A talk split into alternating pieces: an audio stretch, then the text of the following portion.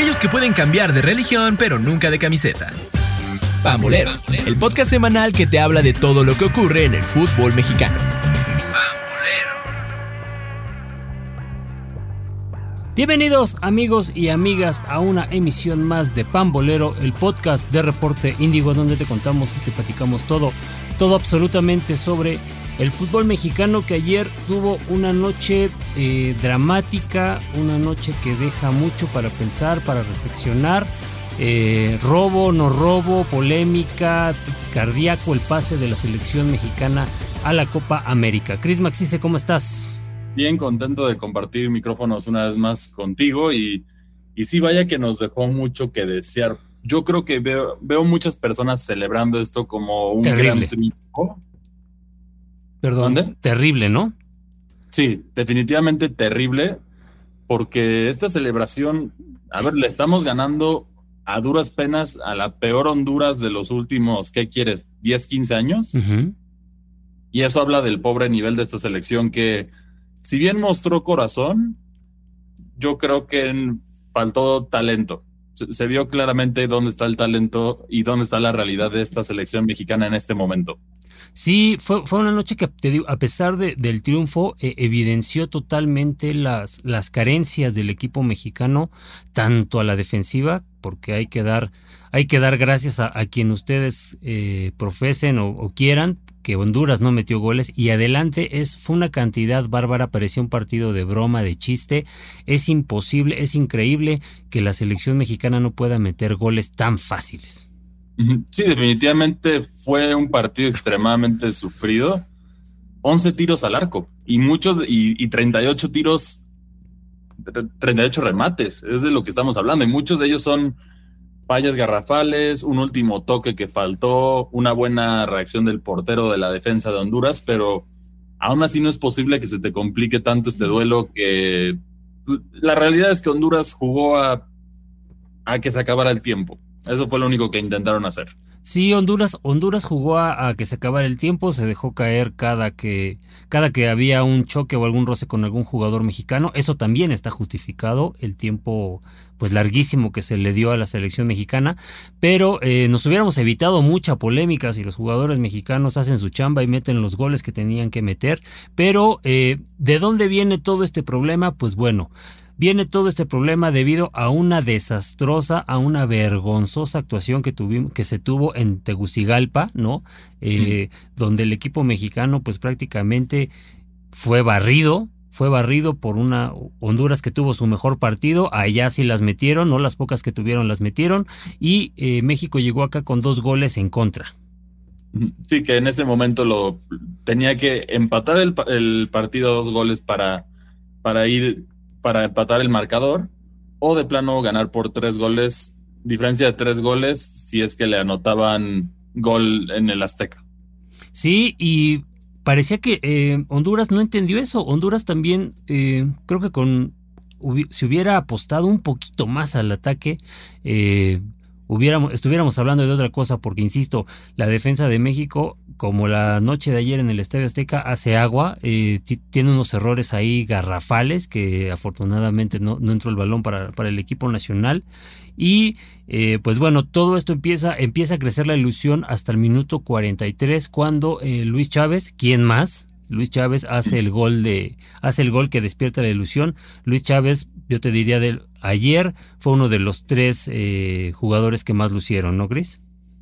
Sí, definitivamente, pese a la polémica de irse a, Rusia, que ya lo habíamos hablado en, otras ocasiones, definitivamente muestra que él sí es de los poquitos que no se han contagiado de esta mediocridad y está, y, está buscando por mejorar su nivel, que eso es lo que debería ser la mentalidad de la mayoría de los jugadores. Sí, ahora un poco, un poco más allá del tema de, bueno, de lo de las fallas y, todo este tema de la polémica. Eh, ¿Te gustó la, actitud de la selección mexicana? ¿Ves algún cambio en, la selección mexicana? No, yo creo que solo fue un, un es, un acercamiento a la realidad de Honduras y también de la selección, porque a ver, una cosa es que este duelo se lo hubieran jugado así a a una selección de mayor potencia. Hablando de la Copa América, puedo hablar de Argentina, de Brasil, de Uruguay, de Chile. Pero estás jugando contra Honduras y la sufriste. Así es. ¿Y qué, con qué cara vamos a ver la Copa América? Que aquí, como tú dices, las polémicas, yo creo que no hay polémicas. En cuestión de tiempo, sí hubo constantemente tiempo ahí que buscaron quemar los, los jugadores catrachos, pero, pero en, se la polémica en sí es que cómo después de este resultado ya parece que se les olvidó de nuevo a todas las personas la presión y ya, según esto, parece que hay pláticas internas de los directivos para ver si, si se mantiene Jimmy Lozano al, frente del, del, mando, pero, pero definitivamente hay mucho que cambiar aquí. No sé si es la actitud de los jugadores, no sé si es el técnico que en este momento no está para la situación de México y quizá cierto proyecto de, Bielsa hubiera caído mejor a la selección mexicana, pero estamos en esta situación. Es que, ¿sabes qué? Creo que, o sea, sí, el tema también del técnico, bueno, desde mi punto de vista, eh, han pasado ya muchos técnicos y no se ve un cambio. Entonces creo que también el tema de los jugadores es donde ya hay que poner atención, ¿no? O sea, creo que, creo que necesitamos eh, pues una sacudida total. Eh, todos se van. Eh, al hacer algo totalmente drástico, porque como bien dices, o sea, a ver, viene Bielsa, ¿tú crees que con Bielsa, eh, con esta base de jugadores, Bielsa podría cambiar las cosas? Pues por lo menos darles un sentido de dirección, porque yo creo que necesitamos un técnico en este momento que tenga ese sentido de dirección a autoridad. Si fuera hace unos años, te diría que el Tuca Ferretti sería el perfecto para quitarles lo diva y de verdad ponerlos a jugar. Bueno, pero, ni, tu, pero ni Tuca pudo, ¿no? O sea, ya quedó claro que Tuca ni o sea, no pudo ni siquiera se, ya no quiso aventarse, ¿no? El, tema por justamente el tema de los, de ya la famosa entrevista que ahora te das, te das cuenta de muchas cosas, ¿no? Es que bueno, cosas que ya sabíamos, claro. pero, ahora sí ya están más que claras que como si un, un técnico con la autoridad y el nivel del Tuca Ferretti para lo que es el fútbol mexicano no, no salió ileso de esto, ¿qué puedes esperar para cualquier técnico que no le, cómo no le van a imponer jugadores? Y es el, problema de la selección mexicana, lo he dicho y lo vuelvo a repetir, es más arriba de solo los jugadores, pero eso no va a cambiar porque hay muchos intereses involucrados, entonces falta proyección, falta muchas cosas. De hecho, un video se volvió viral de un, de, bueno, de un tiktokero argentino que habla mucho de fútbol. Digo una realidad muy dolorosa que sí generó polémica, pero tú te lo voy a decir y tú me dices si es verdad o no. ¿Cómo es posible que, que México es el único país con una población dominante fanática del fútbol que no tienen talento en selección? Sí, de acuerdo. Tú ves las demás selecciones de gran población que están ahí, es decir, las europeas y las sudamericanas de alto nivel, hablando de Argentina y de Brasil y México en teoría debería estar ahí, tiene todo, tienes el dinero, tienes la infraestructura, tienes el hecho de que los jugadores juegan desde chiquitos, desde el, desde el, fútbol llanero. Entonces, ¿qué es lo que pasa aquí? Claramente hay un error en el proceso para llevar a los jugadores y ese es el problema que tiene podrida la selección mexicana, que, la vimos fracasar en la sub-18, sí. en la sub-17 también la vimos fracasar. Ahorita las únicas que más o menos dieron la cara fueron las mujeres, de la selección. Sí, las mujeres y el tema de eh, panamericanos, ¿no? La sub-23 también de, de, varonil, que bueno, perdió con, Brasil, pero eh, como, como bien comentas, ayer parecía que iba a ser la, la hecatombe, ¿no? Porque fue un día donde se goleó 5-0, Malí goleó a la, a la selección sub-17, Inglaterra sub-19 eh, sub le metió 7 goles a, a la sub 7-1 a la sub, 18. Entonces, eh, exactamente, todo, todo está mal, eh, todo está podrido. Eh, no ha habido un cambio, el famoso, el famoso cambio que, que se anunció, ¿no? Que iba a ser después de, de, Qatar, pues no existió como tal, o sea, nada más cambiaron las, cambiaron de nombre, pero siguen, siguen las mismas prácticas, se sigue priorizando el tema de, del negocio por encima del fútbol, del deporte, y pues estos son los resultados, o sea, eh, ya, yo ya veía con CACAF ahí eh, mordiéndose las uñas, porque pues imagínate que México no estuviera en Copa América, ¿no? O sea, mm. se, les iba a acabar el, el negocio. Sí, porque sabemos que es en Estados Unidos y, bueno, nuestros, nuestros compatriotas sabemos que casi que no escatiman gastos para ir a ver a la, a la selección. Que aquí también en muchas de las de los comentarios, sí, el único que se mantuvo bien la mayoría del partido fue la afición, que respondió una vez más, hasta que ya se acercaba el, final del partido donde México no podía. Sí, que ahí, por ejemplo, es, otro tema, o sea, eh, eh, al decir que fue un, bueno, hay que decirlo también, fue un pésimo arbitraje, pésimas decisiones arbitrales, eh, muy puntuales ahí amonestaciones, rojas que no eran, eh, bueno, una roja que no supimos a quién expulsó al final del partido. Eh, y resultó que fue el portero, ¿no? Ajá. Fue el, portero suplente, de, Honduras, ¿no? Eh, y amarillas también sin sentido. Por ejemplo, la, Chucky Lozano, que es una barrida limpia. Sí, sí, sí, totalmente, totalmente. O sea, fue, un arbitraje muy malo, un arbitraje, arbitraje, perdón, típico de CONCACAF. Y aquí, el aquí el tema es, ¿por qué no se detuvo el partido? O sea, no fue una vez, fueron, ¿qué te gusta? Cinco o seis veces que se empezó a hacer el grito homofóbico al final del, juego y ni siquiera hubo. Además, tuviste ahí la estrategia del estadio que fue subirle el volumen a la música para que no se escuchara. Pero todos lo escuchamos. o sea, ya definitivamente es. Saben que el nivel de la selección es pobre. Chafísima. Pero yo lo que yo lo que creo es que hay mejores soluciones. Si de plano vas a ir al estadio para hacer el grito, no gastes tu dinero. Mejor no vayas al estadio y que nadie vaya y así van a, van a aprender. Es la única manera que se aprende con esto. Si, si tú le sigues dando dinero a alguien, a, una empresa o algún servicio malo, ¿va a cambiar? No. Lo puedes hablar de cualquier servicio que quieras. Telefónicas, restaurantes, todo lo que seas, mientras no esté, mientras no esté mal, mientras sigan ganando dinero, claro. ¿para qué cambias? Entonces, cuando, cuando ya se reduce ese dinero o la gente se va a buscar a otro lado, ahí ahora sí te dan todo el mejor servicio que quieran con la selección con Diego Coca vimos que se vio un poquito de este poder que tiene la gente sobre, sobre los directivos, pero una vez más parece que ya, ya creyeron el cuento una vez más y siguen ahí esperando que algo cambie, pero sabemos que si no hay cambios, ¿cómo puedes esperar un, esperar un resultado diferente? Esa es la triste realidad. Sí, un, resultado diferente que la verdad que te gusta. O sea, esta selección a lo más que puede aspirar es eh, octavos de final de Copa América. No lo veo llegando a, ni siquiera semifinal, a yo a, duras menos, ¿eh? A una semifinal. Ah, perdón, bueno, no, no, son octavos de final, son cuartos, ¿no? O sea, a cuartos de final eh, a, lo, a lo máximo, porque en este momento, hasta el peor Brasil que estamos viviendo en este momento, que perdió incluso contra Argentina en el Maracaná, ese Brasil te, te golea fácil, ¿eh? Fácil. Uruguay, Uruguay ni se diga. Es que aquí hay muchos problemas línea por línea. No sé si es los jugadores, el planteamiento táctico, la combinación de los dos. Tú lo ves, la defensa tiene errores gravísimos, que lo vimos en Tegucigalpa, donde incluso defensas de alto calibre, como lo es este Edson Álvarez, que sí es un líder en Inglaterra, aquí demostró que eh, en ese partido no, pero por lo menos en México yo creo que le vi una de las mejores caras que le he visto a Edson Álvarez en cuestión de liderazgo. Sí, ayer, ayer jugó Jugó Machín. Sí. sí, literal jugó Machín y, y, sí se, o sea, sí fue, fue un poquito de esta cara, pero yo creo que el problema viene en muchas posiciones, porque a ver, hablamos de, de los delanteros, ¿no? Que ya vimos que ni con Santi, ni con eh, Henry Martín, ni con Raúl Jiménez, ni con este Quiñones, ni con Quiñones que falló dos muy buenas jugadas, pero también falló dos muy graves. Sí.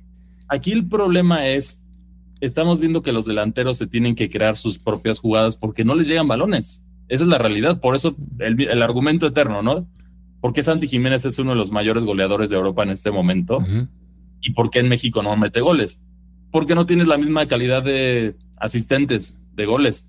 esa es la gran diferencia que ahí hace falta y ahí tienes que analizar la media de México. Tienes jugadores que pueden hacer una diferencia, tienes el caso de Marcel Ruiz, tienes el caso de otros jugadores mexicanos más jóvenes, pero necesitas esa creación de juego, porque si no es o a pelotazo, como lo vimos al final en la desesperación, o de plano entre Chino Huerta y los demás que corrían y trataban de hacer jugadas maradónicas en las que se buscaban llevarse a todos para poder encontrar ese espacio.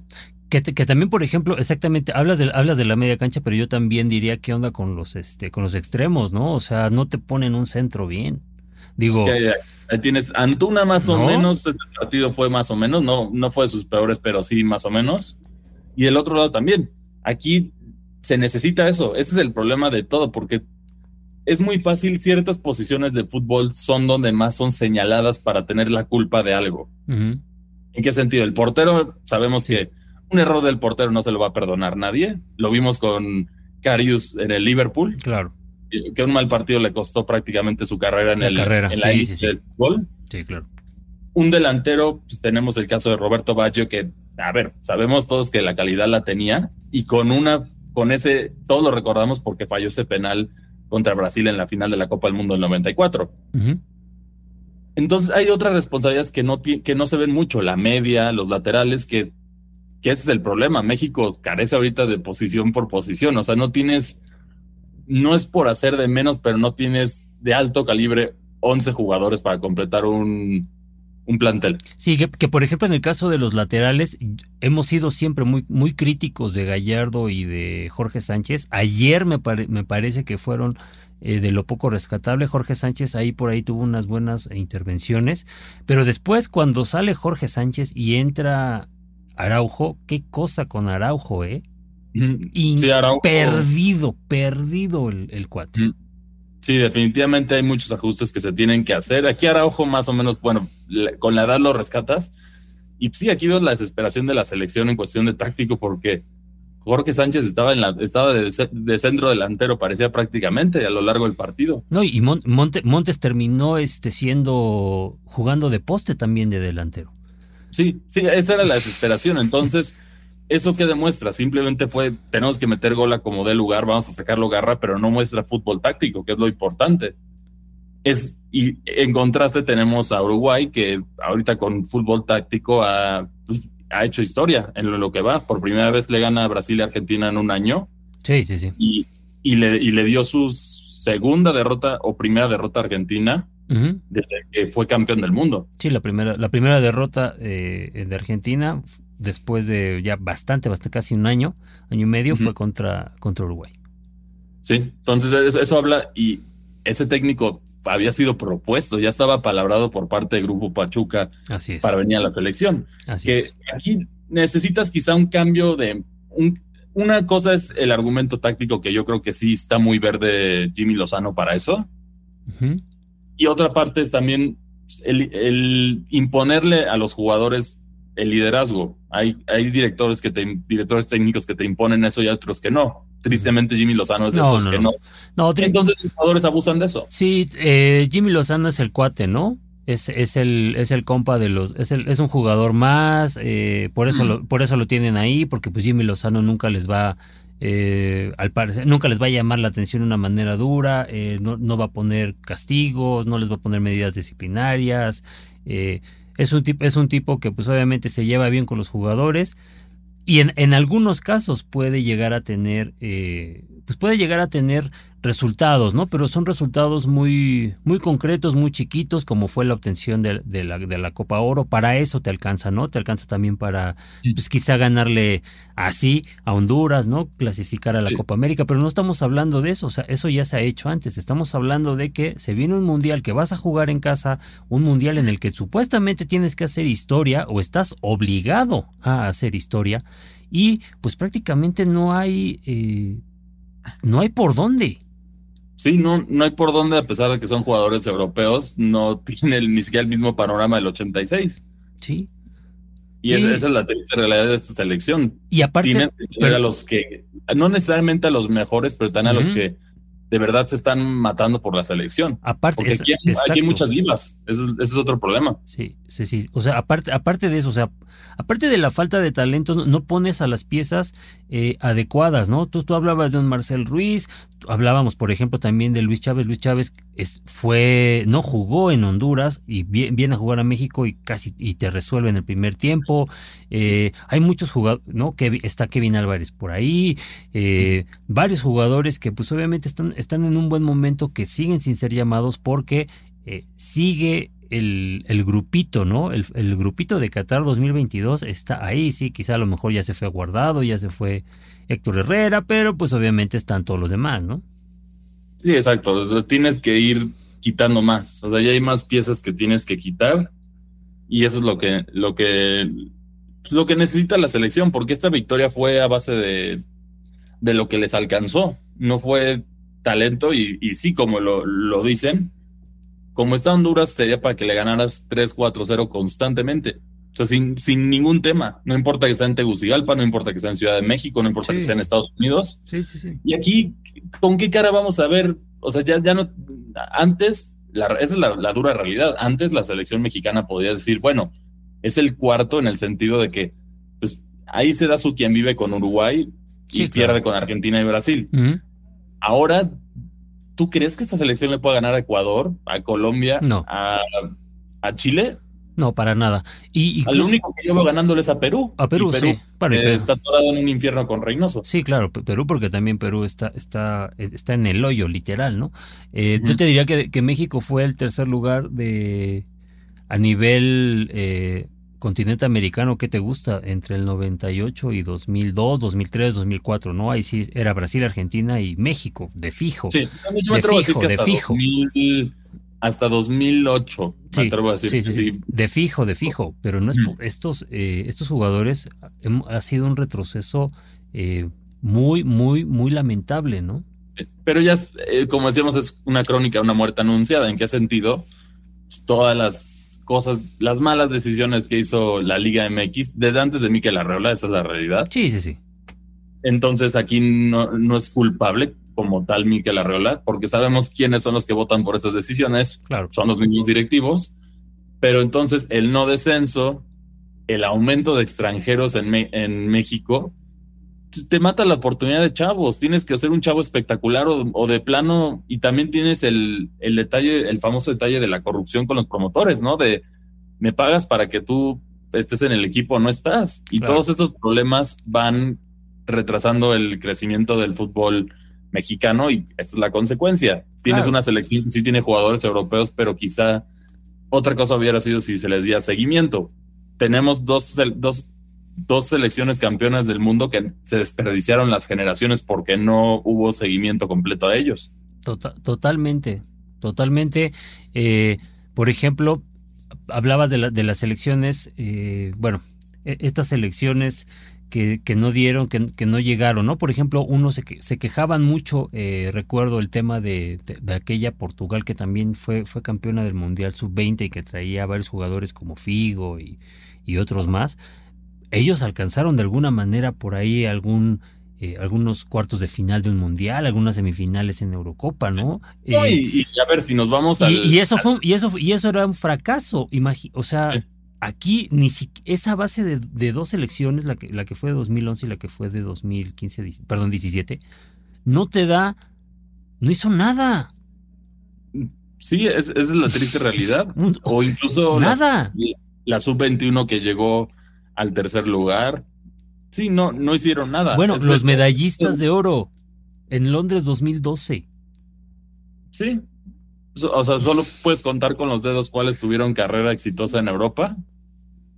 En sus clubes, porque en selección definitivamente pues no hubo nada. Porque, a ver, tienes la Copa Oro que es, es obligatorio ganarla. Sí, ¿no? Porque no es la realidad del nivel, no es, no es la misma presión.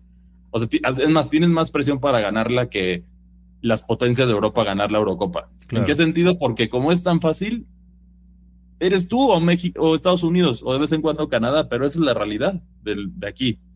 No es lo mismo a competir con más clubes competitivos, que también ese es otro problema de la selección mexicana. Estamos atorados en una confederación de nivel muy mediocre. Sí, en, en el, en el cual ya nos contagiamos, ¿no? O sea, Sí, o por no el es- hecho de que no haya competencia, sí, Canadá está creciendo y lo que quieran, Sí, y sí, Estados sí. Unidos, pero no es lo mismo ver que se fueran a la, a la Conmebol, sí sacrificas unos mundiales, pero al final estás sí. teniendo un buen nivel, porque cuando vas a ir al mundial significa que tienes un buen nivel, porque pasaste por encima de selecciones más po- poderosas que, que pasar de costumbre. A ver, México, por eso es el, el tercer país que más ha clasificado a los mundiales. Es- esa es la realidad, porque Sí. no hay no hay manera que México no vaya. Sí, sí, sí, claro. O sea, no, no hay, no hay manera de, de que México no vaya. Y por ejemplo, también eh, tú, tú ves el medio- la mediocridad que de la zona, eh, justamente también en, en equipos como Estados Unidos, ¿no? Que equipo, Estados Unidos eh, es, un, es un país que maneja su deporte de, de alta excelencia, ¿no? De élite, donde quieren, eh, donde se meten, son competitivos. Y en el fútbol, eh, que me perdonen, pero ya tienen también bastante tiempo y pues no pasan tampoco de, de octavos de final, ¿eh? Sí, pues lo último grande que hicieron fue esa derrota, esa dolorosa derrota contra, México. en, 2002, en 2002. Así es, o sea, tampoco es de que Estados Unidos en el fútbol tú digas, wow, este, que imponga respeto a nivel futbolístico Estados Unidos, pero para nada, ¿eh? No, el, el, que más ha impuesto respeto en los últimos 20 años, sí, 20 años, lo ponemos así, fue Costa Rica. Sí, sí, sí con una generación dorada que fue el equivalente a la generación dorada del 86 de México. Una generación y ya no hay nada después. Costa Rica ya está en un hoyo, México está en un hoyo porque no, no hay este proceso. Y, en México lo triste es que sí, en teoría, hay más afición, hay más población, tienes todo para que fuera exitoso, pero ese es el gran misterio del fútbol mexicano. Bueno, no gran misterio, sabemos por las razones por las que no, pero tienes todas las fórmulas para que fueras una potencia de fútbol. ¿Por qué no se logra? Pues porque obviamente, ya lo dijiste tú, hay promotores eh, desde las categorías infantiles o juveniles, eh, pagan, ¿no? Pagan los jugadores o pagan, le pagan a los chavitos para que estén en el once titular, a pesar de que jueguen menos. Eh, muchas, muchas cosas de, ese tipo que se habla de, esas eh, cosas turbias que hay en el fútbol, ¿no? Ya cuando llegas a una, a una edad, a cierta edad para debutar en primera división, pues está ahí la leyenda urbana de que piden lana. Eh, entonces, pues no necesariamente llega a primera división el que jugó mejor, sino el que tiene, el, que, está, el que tiene mejor patrocinador. Entonces, eh, vaya, ahí, ahí se segmenta mucho y entonces, pues, aunque te, te dé para jugar en primera división y tengas talento, pues la verdad no, tienes el, el, talento para trascender a nivel internacional, ¿no? esa es la gran realidad que es el fútbol mexicano. Y también el otro problema es que no hay, no hay también sistemas de la Liga MX que, a ver, con el dinero que ganarían, podrías poner buenas academias para darle seguimientos en la mayoría del país. Fíjate, eh, habla, ah, qué bueno que, dijiste con lo que gana la Liga, la Liga MX. Hace unos, ¿qué te gustarán? Hace dos semanas salió una nota de que eh, la Liga Mexicana iba y la Liga MX iba a hacer eh, mejoras, ¿no? Porque tenía una utilidad de 213%. ¿Qué empresa tiene 213% de utilidad? No, pues yo, a ver, yo sí soy dueño, pues ya entiendo por qué no. 213%, Cris. Y, y, sabes lo que iban a hacer? O sea, con boom y platillo, este señor anuncia, ah, bueno, es que vamos a hacer mejoras en las, en la cancha, vamos a hacer mejoras en este, en los, en los estadios, en, en, en el alumbrado, para mejorar la, la, eh, la experiencia del aficionado, ¿no? Oye. Mm.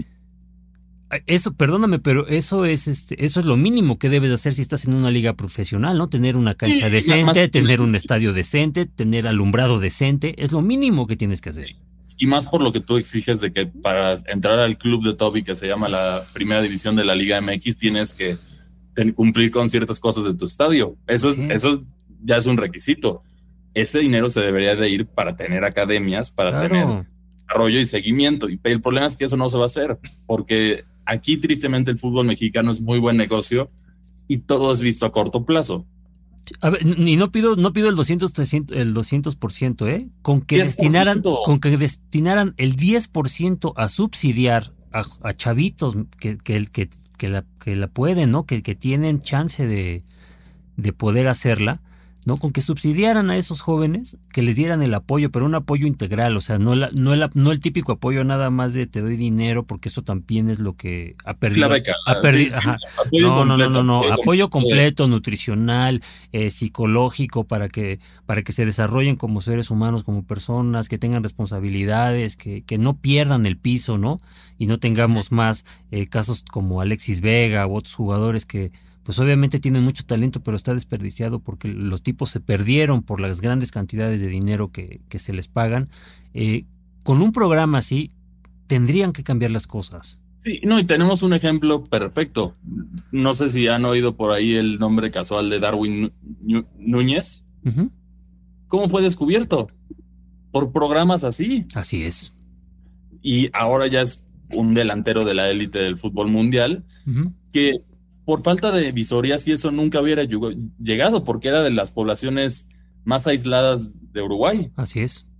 Entonces, en esta situación, quizá hay talentos indígenas, hay talentos en barrios muy marginados o muy aislados de, México donde pues, nunca los vas a ver. Claro. Y si hay estos torneos o hay estas promociones que incluso en el caso, en el caso específico de aquí se, se promovió en el mismo, los mismos jugadores también patrocinaban eso y, el, y creo que también la federación. Así es como lo encuentras en ese tipo de torneos, pero tienes que organizar esas cosas, tienes que hacer eso, porque al final las visorías y lo que haces te limita, porque al final son los que tienen el dinero para el pasaje para poder llegar ahí. Sí. No, y, y, después el dinero para, para estar pagando la mensualidad o el dinero para estar pagando el viaje al, al, torneo tal o ahora vamos a viajar para este torneo y entonces tienes que estar suelte y suelte y suelte de dinero. O sea, el hecho de que un, un chavito llegue al fútbol profesional eh, trae una carga de inversión por parte de los papás durísima. Sí, y es que tuvieron la confianza de que el hijo iba a ser espectacular, ¿no? Por ejemplo, como en el caso de Carlos Vela, que Carlos Vela nunca le gustó el fútbol, pero sus papás le insistían que fuera porque era muy bueno y, pagaban todo para asegurarse que fuera a entrar y, eh, y, se volvió profesional y el resto es historia. Pero regresando a este punto, a ver, somos una población de, ciento, de más de 120 millones de mexicanos. ¿Tú crees que no hay talento similar al de Uruguay, al de Brasil? Que simplemente nunca se descubre por esta falta de alcance de la Liga MX, que esto es lo que les debería de importar. Al final el, desarrollo futbolístico al final nos llevaría a mayores ingresos, pero como es a corto plazo no hay necesidad de para qué arriesgarnos a largo plazo. Ese es el problema de esto. Y esto no va a cambiar hasta que la gente negativamente ya ya se arte y deje de apoyar ahí si va a ser cuando a cambiar. Y, sería un incentivo, porque tú imagínate tú eh, que estás, por ejemplo, ya hablabas de, zonas marginales o zonas rurales, o si vieras cada vez más a gente de ese tipo eh, jugando en un equipo profesional, eh, que fuera compañero, oye, yo lo tuve de compañero de primaria, estuvo conmigo en la secundaria, eh, cambiaría también, la gente se, empezaría a clavar en el deporte, o sea, cambiarían algo mucho más que solamente el tema deportivo, ¿no? O sea, te transforma tu contexto social. Sí, hablando de temas de una vida de crimen, quizás se reduciría si la gente está fomentando el deporte, por ende, resuelves ese problema de, inseguridad en cierto grado, porque los, los, chavos van a estar enfocados en el deporte y eso es bueno, pueden encontrar becas o a lo mejor también en sus habilidades de, vida diaria. Sí, claro. La disciplina y todo te suma muchísimo, entonces al final quizá no llegues a ser profesional, pero esa disciplina te va, te va a ayudar a encontrar mejor, mejor trabajo, mejores oportunidades, mejor educación, todo lo que quieras. Y luego también, México es uno de los países con mayor problemas de obesidad del, mundo. Ah, es que no es el número uno. Sí, sí, Entonces, sí, no, no. Promover el deporte sería una manera de esto. O sea, hay, hay tantos beneficios a que, a que México, tanto, yo creo que aquí podría hacer colaboración, incluso si no quiere hacerlo la Liga MX solito. Tanto sí, gubernamental, claro, sí, sí, sí. Como la, como la Liga MX y la Federación Mexicana del Fútbol. Eso es una oportunidad única. Y hay programas, pero es muy limitados. Aquí es las becas de las universidades, pero para empezar, muchos no pueden, no pueden ni, gastarse vivir en las ciudades donde están esas becas porque es muy caro. Entonces, hay muchos problemas que podrían solucionarse, pero es un proyecto a largo plazo y tiene que llegar a alguien que esté dispuesto a hacerlo y que los dueños sí respeten para que lo dejen trabajar. Esa es la, esa es la, triste realidad del fútbol mexicano resumida en, en esta media hora que hemos tenido. en, esta media hora y eh, pues obviamente se, vale soñar, ¿no? Se, vale soñar, pero bueno, así las cosas con la eh, selección mexicana que eh, avanzó a las, a las semifinales de la Nations League con esto, ¿no? los países que, ¿Perdón?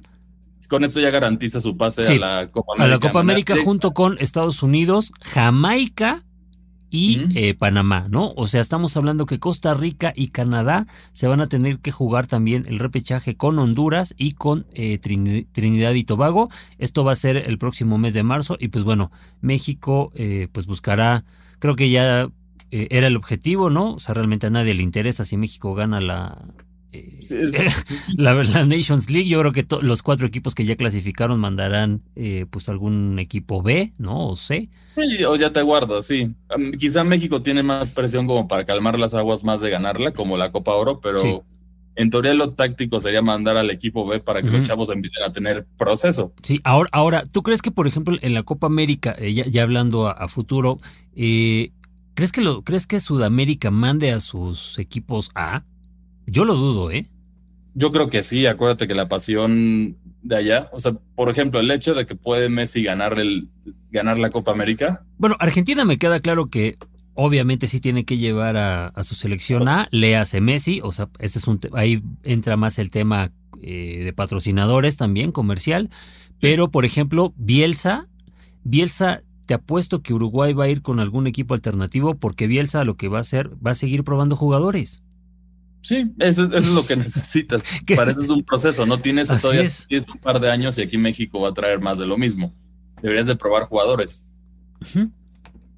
Pero sí, lamentablemente ahorita necesitan pues, calmar las aguas con unas semifinales, si es que las logran de manera milagrosa en la Copa América o algo así. Él ya casi lo logramos. Ven, ya estén, esténse tranquilos hasta el Mundial. Híjole, es que sí, sí es bien, somos, somos bien este cortoplacistas, o sea, haciendo, haciendo, haciendo una autocrítica, el aficionado mexicano eh, se conforma con tan poco. Sí, y a ver, como aficiones de las mejores del mundo, es algo muy triste porque sí, muchos ya dicen que se ganó como, se, como fuera, qué bueno por México. Pues no, le ganaste a Honduras, no celebres nada. Y lo mismo que no le celebres el empate a Alemania. Sí, ¿no? ¿Viste Alemania lo que le acaba de hacer Austria? Austria, Austria. ¿Quién es Austria en el fútbol, por favor? ¿Cuándo es la última vez que Austria llegó al Mundial? O sea, ahí está el problema. Entonces, estamos, o sea, esto fue una realidad para Alemania, que México le empató y México está igual de mal que ellos, pero ellos sí gradualmente van a encontrar un proceso adecuado para retomar el camino. México necesita encontrar un proceso para retomar su camino. Ya se está tardando Alemania, eso también hay que decirlo. ¿eh? eh, eh ya, ya se tardó Alemania en volver a ser potencia. Yo creo que es la generación de chavos. Le ha faltado, han faltado esos, talentos de liderazgo tan fuertes como antes. Hay, hay algunos, como es el caso de Rudiger, pero es muy limitado el plantel de Alemania en comparación a otras ediciones. Sí, bueno, eso también, de acuerdo. Pero bueno, esto es todo lo que tenemos para ustedes el día de hoy. Como siempre, muchas gracias por acompañarnos y recuerden que todo lo relacionado al fútbol mexicano lo pueden encontrar con nosotros y también pueden visitar nuestro sitio que es www.reporteindio.com diagonal, diagonal pan 2.0 y ahí van a encontrar todos los detalles de, fútbol mexicano y de deportes. Yo soy Cristian y nos vemos hasta la próxima. Ah, hasta la próxima. Y bueno, antes de que nos vayamos, eh, nada más digo, el tema de la selección nos ocupó todo el programa, pero eh, mañana, el día jueves, hay play-in de la poderosísima Liga MX, ¿no? Eh, Atlético San Luis contra León y Santos contra eh, Mazatlán. Santos y, León. Santos León, ¿no? Claro, sí. De acuerdo. Y bueno, eso es todo y nos vemos hasta la próxima. Ya estaremos hablando el próximo programa sobre la liguilla del fútbol mexicano. Nos vemos. Hasta luego. Bye. Escuchaste Pambolero, una producción de Reporte Índigo y Locura FM.